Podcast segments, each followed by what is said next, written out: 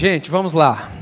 Nós começamos no domingo passado essa é, minissérie né, de estudos aos domingos pela manhã, chamada Depois da Meia-Noite. A ideia é a gente pensar nesse, nesse costume que nós temos de passagem de ano, né?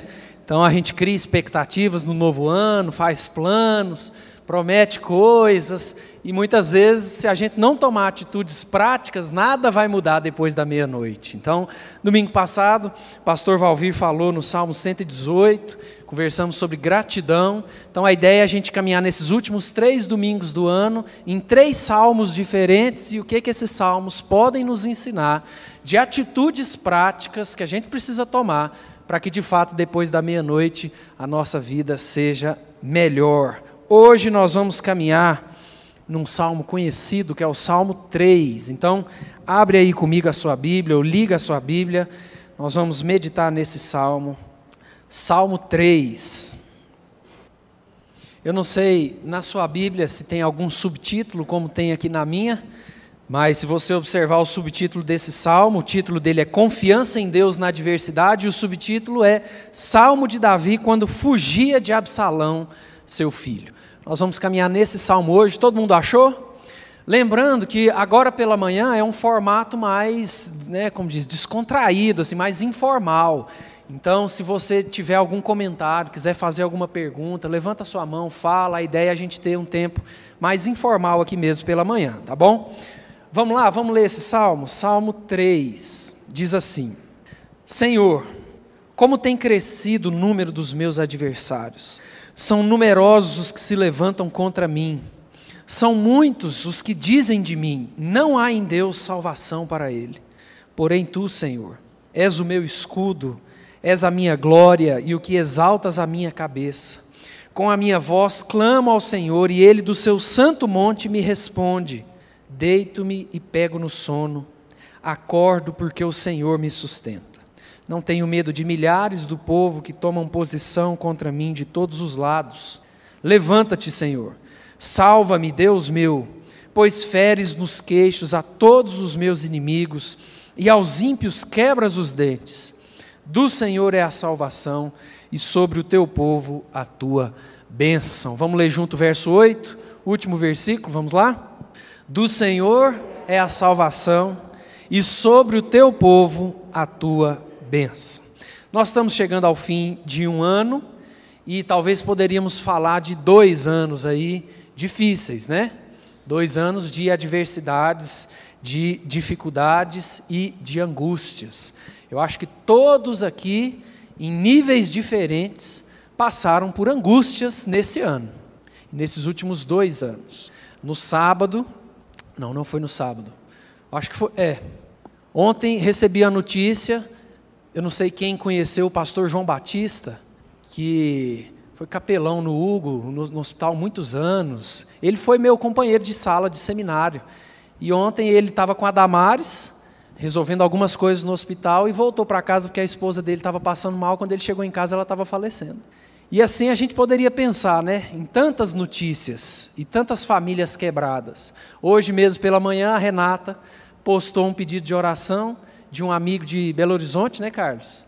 Que tirou a própria vida, a família ainda não sabe. E assim a gente poderia passar aqui por vários né, momentos relembrando tempos angustiantes e de adversidades que nós enfrentamos nesse ano e nesses últimos dois anos.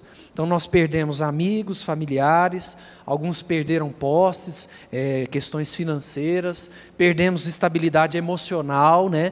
muitos de nós é, adoecemos aí emocionalmente, e nós vivemos numa era, num tempo de almas e mentes adoecidas. Né? Não é a primeira vez que eu falo isso, mas com certeza nesses últimos dois anos, os últimos dois anos causaram um mal muito grande ao nosso coração, as nossas emoções e a nossa mente. Quem aqui, nesses últimos dois anos, se sentiu angustiado? Acho que todo mundo, né?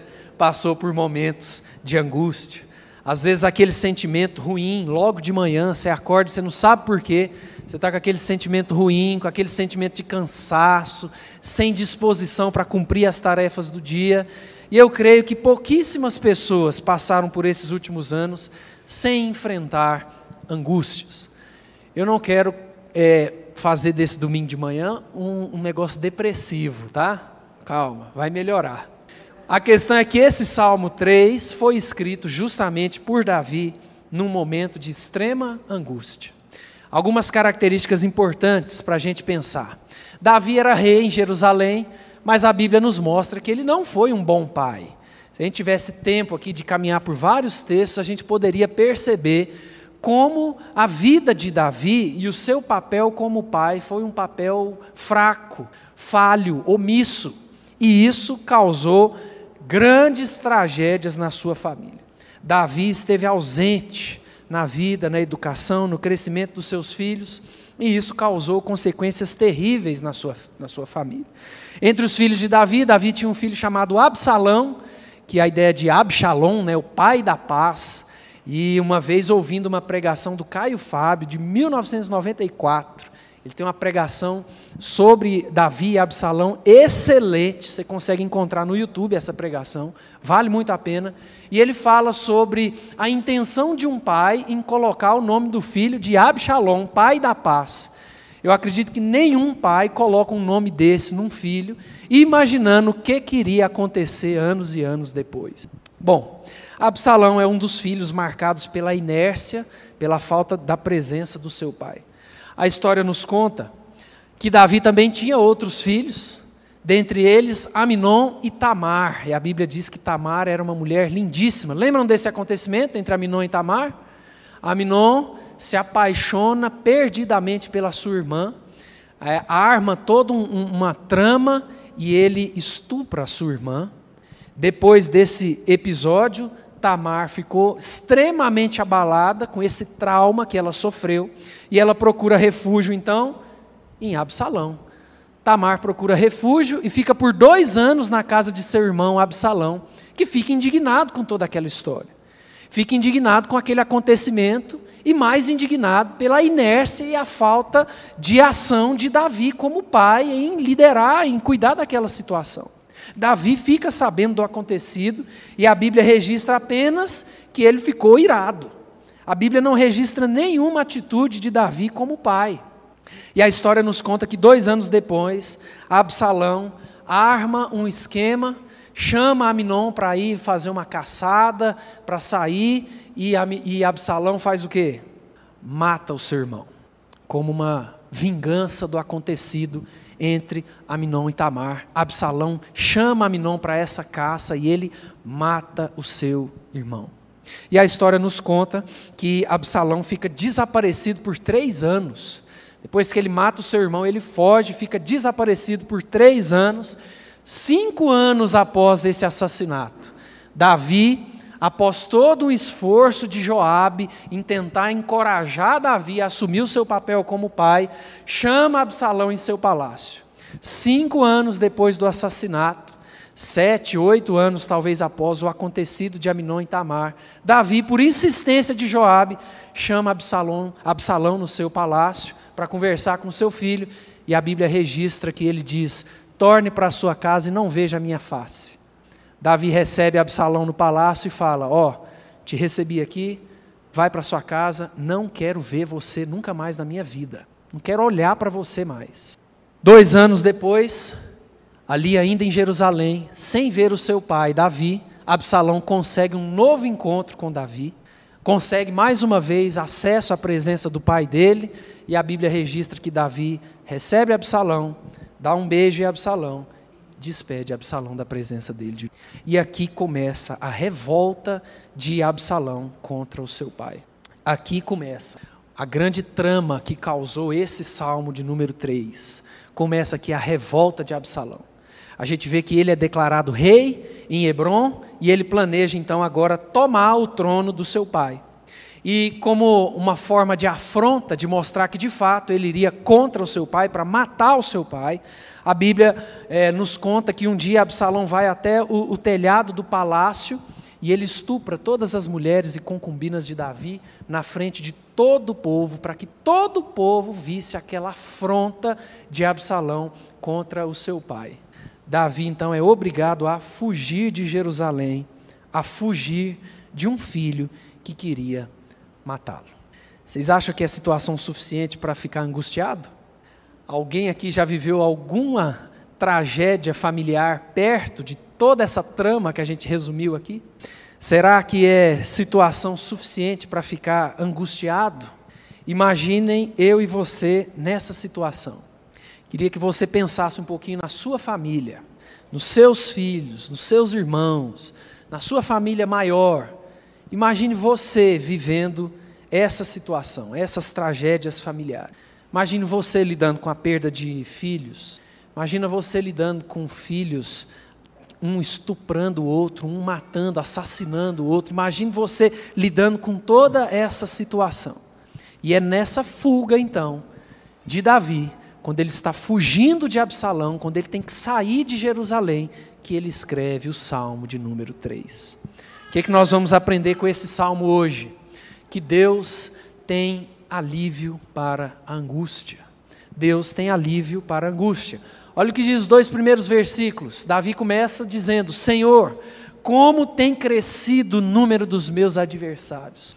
São numerosos que se levantam contra mim. São muitos os que dizem de mim: não há em Deus salvação para ele. Davi começa o salmo registrando como ele estava se sentindo sozinho diante dessa situação.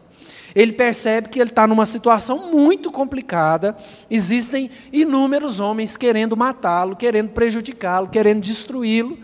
E quando ele fala, são muitos os que dizem de mim, não há em Deus salvação para ele, é porque essa era a conversa que rodava, que rondava Jerusalém.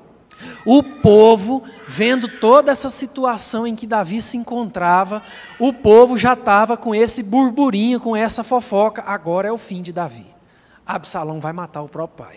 Não há, Deus de fato se apartou de Davi, Davi está sozinho, não há em Deus salvação para ele. O povo começa a se voltar também contra Davi, vendo toda aquela situação e começa meio que a declarar já a morte de Davi. Dessa Davi não vai escapar. Em outras palavras, nós poderíamos traduzir essa, essa expressão, não há em Deus salvação para ele, como Deus nunca o salvará. É justamente a incredulidade do povo na ação de Deus agora com Davi. Precisamos lembrar, irmãos, da história de Davi. Davi é conhecido como o homem segundo o coração de Deus. E se você lê 1 Samuel, 2 Samuel, alguns livros dos reis, você vê como Deus abençoava Davi, como Davi saía para inúmeras batalhas e ele ganhava todas as batalhas. Como quando ainda Saul era rei, Davi chegava das batalhas e as mulheres da cidade cantavam, lembra? Falando que Saul matou milhares, mas Davi centenas de milhares. A história de Davi é uma história de vitória. Desde o início da história de Davi, Deus faz um pacto com Davi, fala assim: Eu vou cuidar de você, você é homem segundo o meu coração, o reino vai ser seu. E de, diante de todas as tramas de Saul para tentar assassinar Davi, diante de todas as oportunidades que Davi teve de matar Saul ali na frente dele, tudo isso Deus cuidando e preservando Davi, mas nesse ponto, nesse ponto da vida de Davi, quando ele está fugindo do seu filho Absalão, o povo diz: agora Deus não vai mais salvar Davi. Olha o que diz o versos 3 e 4. Porém, tu, Senhor, és o meu escudo, és a minha glória e o que exaltas a minha cabeça. Com a minha voz clamo ao Senhor, e ele do seu santo monte me responde. Nós precisamos lembrar que os salmos, eles se encaixam no, no estilo literário de poesia, né? Os salmos são poesias. E a gente tem que sempre aprender a ler a Bíblia respeitando os estilos literários de cada parte. Nós não lemos os salmos como lemos as cartas de Paulo, como lemos o Pentateuco. Então, os salmos são orações, são cânticos, são expressões sinceras do coração e da alma do autor.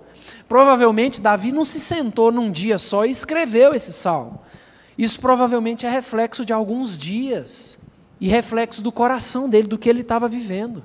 E existem certas é, peculiaridades aqui na forma como se deveria ler os salmos ou cantar os salmos.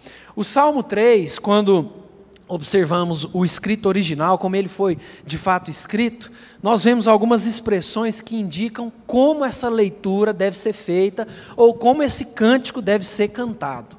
Logo depois do verso 2, deixa eu voltar aqui. Logo depois do verso 2, quando ele diz não há em Deus salvação para ele, existe uma expressão no hebraico chamada selá.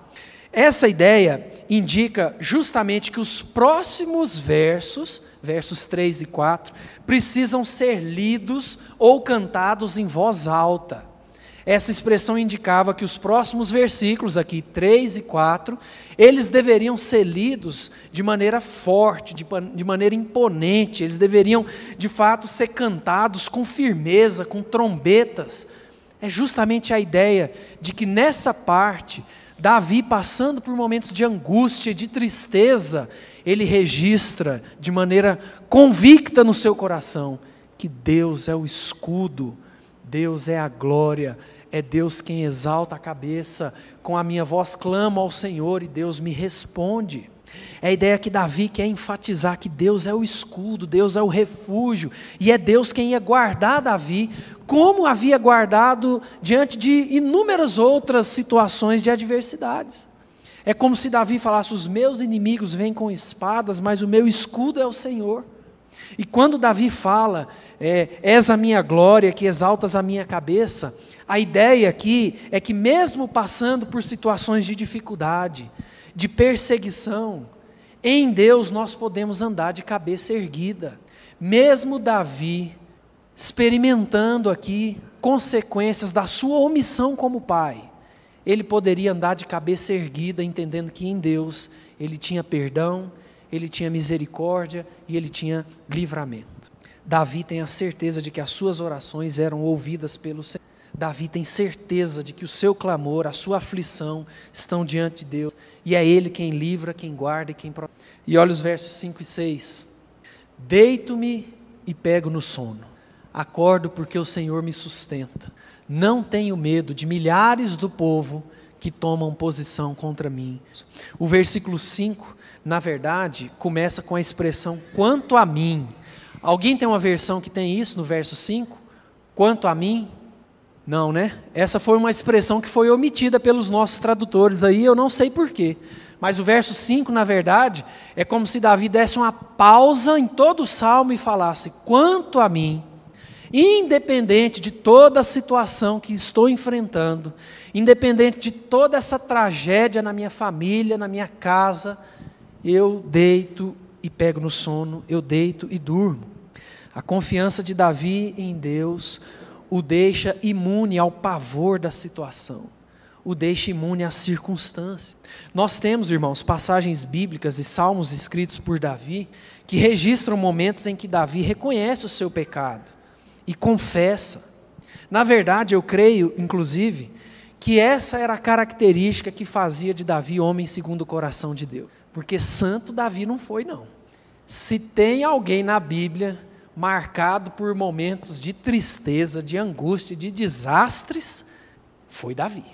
Mas eu acho que a característica que fez com que Davi fosse conhecido como homem segundo o coração de Deus é justamente a capacidade que ele tinha de reconhecer os seus pecados, de derramar o seu coração na presença de Deus e reconhecer a sua total dependência da graça um homem cheio de erros e pecados como eu e você, mas tinha a capacidade de reconhecer o seu coração miserável e se colocar diante. Eu acho muito interessante Davi dizer no verso 5: Quanto a mim, deito-me e pego no sono. Quantas coisas tiram o nosso sono? Quantas coisas pequenas tiram o nosso sono? Quantas coisas pequenas do nosso dia a dia são capazes de tirar a nossa capacidade de descansar. E Davi enfrenta desafios e tristezas como rei, ele ganha e perde batalhas, Davi enfrenta as consequências de um adultério, Davi enfrenta as consequências de uma família mal cuidada, Davi enfrenta filhos que se matam, um filho que agora quer matá-lo, um exército procurando para matar ele, o povo contra ele. Como que Davi consegue se deitar e dormir? Como que Davi vem no verso 5 e fala: Quanto a mim, deito e durmo. No dia seguinte eu acordo para começar de novo, porque é o Senhor quem me sustenta. Gente, isso é consequência de um coração que se esforça para descansar e confiar em Deus. Isso é consequência de um relacionamento íntimo com Deus. Deito-me e pego no sono, acordo porque o Senhor me sustenta. E olha como Davi termina esse salmo, versos 7 e 8. Levanta-te, Senhor, salva-me, Deus meu, pois feres nos queixos a todos os meus inimigos, e aos ímpios quebras os dentes. Do Senhor é a salvação, e sobre o teu povo a tua bênção. Davi chega ao fim dessa oração, dessa poesia, com um pedido a Deus: Deus, me livra desses inimigos. Deus, me salva mais uma vez. Deus, me livra dessas atrocidades. Essa ideia da expressão que ele usa, levanta-te, Senhor. E na verdade, essa expressão, levanta-te, Senhor, foi usada por Moisés. É como um grito mesmo, é como um pedido confiante para que Deus pudesse agir, pudesse de fato se levantar e, e, guardar e livrar da vida aqueles inimigos. E o verso 8 expressa aí a total confiança de Davi no Senhor. Pois feres nos queixos a todos os meus inimigos, e aos ímpios quebras os dentes, do Senhor é a salvação, e sobre o teu povo a tua bênção.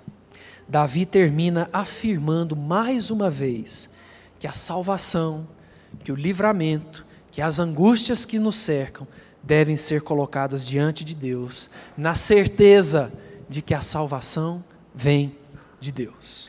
Se a gente olhar, irmãos, para o fim dessa história, acho que a maioria aqui conhece, a gente vê que de fato Deus livrou Davi dessa situação.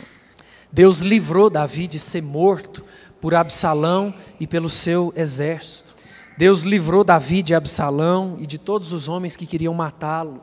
Todo o exército de Absalão e o próprio Absalão foram mortos, foram mortos pelo exército de Davi. Inclusive, Davi era conhecido como homem de guerra, né? E não só conhecido como homem de guerra, como homem valente, de muitas mortes, ele era conhecido também por ter talvez o melhor exército da era homens que eram conhecidos inclusive na Bíblia como? Lembram? Os valentes de Davi eram homens poderosos, homens fortes. E é muito interessante porque quando Davi fica sabendo que o seu exército ganhou aquela batalha, ele pergunta por Absalão. Lembram dessa passagem? Ele pergunta por Absalão e a história conta que Absalão tinha um, um cabelo muito grande e nessa fuga do exército, dos homens de Davi, ele fica preso pelos cabelos, no meio ali da, da, da floresta, do mato ali, e é morto. E a Bíblia conta que Davi volta para Jerusalém, volta para o palácio e fica dias e dias chorando, se lamentando, dizendo: Absalão, Absalão, meu filho Absalão. Quem dera eu tivesse morrido no teu lugar. Irmãos, para a gente concluir tudo isso, em tempos como os, o que nós estamos vivendo, em tempos como esse, que estamos chegando ao fim de mais um ano difícil, nós precisamos aprender que Deus tem alívio para a angústia. Deus tem alívio para a angústia. Nessa era que nós vivemos, onde tudo é muito rápido, né? tudo muito raso, tudo muito complicado, onde o nosso coração e a nossa alma aí muitas vezes se perdem diante de tanta informação, de tanta confusão, nós precisamos falar como Davi no verso 8: do Senhor é a salvação. Enfim, o que então precisa mudar depois da meia-noite, de acordo com esse salmo? O que, é que nós podemos aprender de coisas práticas para o nosso coração? A gente não sabe o que 2022 tem reservado, né? Terminamos 2020, eu pelo menos, numa expectativa muito boa para 2021. Quando entramos em 2021, o bicho pegou de novo e a gente não sabe como é que vai ser ano que vem. Mas o que, é que nós podemos aprender? O que, é que precisa mudar no nosso coração depois da meia-noite? Primeiro, nós precisamos entender que passaremos por momentos de angústia nós precisamos entender que a nossa vida é cheia de momentos de angústia. Não só angústia, obviamente, vivemos muito tempos e momentos de alegria, mas a gente precisa entender que passaremos por momentos de angústia. Todos nós já enfrentamos ou iremos enfrentar momentos parecidos com o que Davi enfrenta aqui nesse salmo. Momentos que nos pegam de surpresa, nos entristecem, nos deixam com medo e tentam nos levar para longe de Deus. Pode ser uma situação financeira, pode ser uma doença, pode ser uma perseguição no trabalho, pode ser uma angústia na alma que a gente nem sabe de onde vem. A gente precisa entender que passaremos por momentos de angústia. O pastor Neil Barreto tem uma frase que eu acho interessante, que ele fala que viver é administrar dores. E eu concordo com ele. Viver é administrar dores. Nós precisamos entender que momentos de angústia fazem parte da nossa. Mas não só isso, nós precisamos entender que na angústia, Deus nos protege e nos livra. E é aqui que o nosso coração precisa se firmar. A gente não sabe o que vai acontecer em 2022, o que Deus tem reservado para nós em 2022, tanto de alegrias quanto também de tristezas. Mas a gente precisa entender que na angústia, Deus nos protege e nos livra. Pensem no coração de Davi escrevendo esse salmo, extremamente angustiado, provavelmente desesperado, sem fazer a mínima ideia se ele sairia vivo daquela situação. Mas mesmo assim, ele consegue declarar que o Senhor era com ele, que o Senhor o guardaria, que o Senhor cuidaria dele. E nós precisamos fortalecer isso no nosso. Muitas vezes a gente passa por momentos de aflições, de desesperos, e a gente corre para remédios, a gente corre para os entretenimentos, a gente corre para o que a mídia diz que vai resolver, quando na verdade Deus está dizendo: Eu estou com você. Eu estou presente nessa angústia. Eu estou presente nesse momento de tristeza. Venha a mim. Lembram do texto que Jesus diz? Venham a mim todos os que estão cansados e sobrecarregados, e eu vos aliviarei. Então, essa é a segunda lição para nós, que nós precisamos trazer para o nosso coração depois da meia-noite entender que na angústia Deus nos protege e nos livra. Por último, entender que a presença de Deus é mais poderosa que a angústia. A presença de Deus é mais poderosa do que o medo, do que a angústia, do que a incerteza. É por isso que Davi relata no Salmo: quanto a mim, deito e durmo, acordo porque o Senhor, a presença de Deus, era mais forte do que a angústia que Davi estava enfrentando. A presença de Deus é mais poderosa que a presença da angústia, do medo e do pavor. E nós precisamos começar a viver. Talvez a atitude muito prática para o nosso novo ano que está chegando é justamente fortalecer a nossa intimidade com Deus.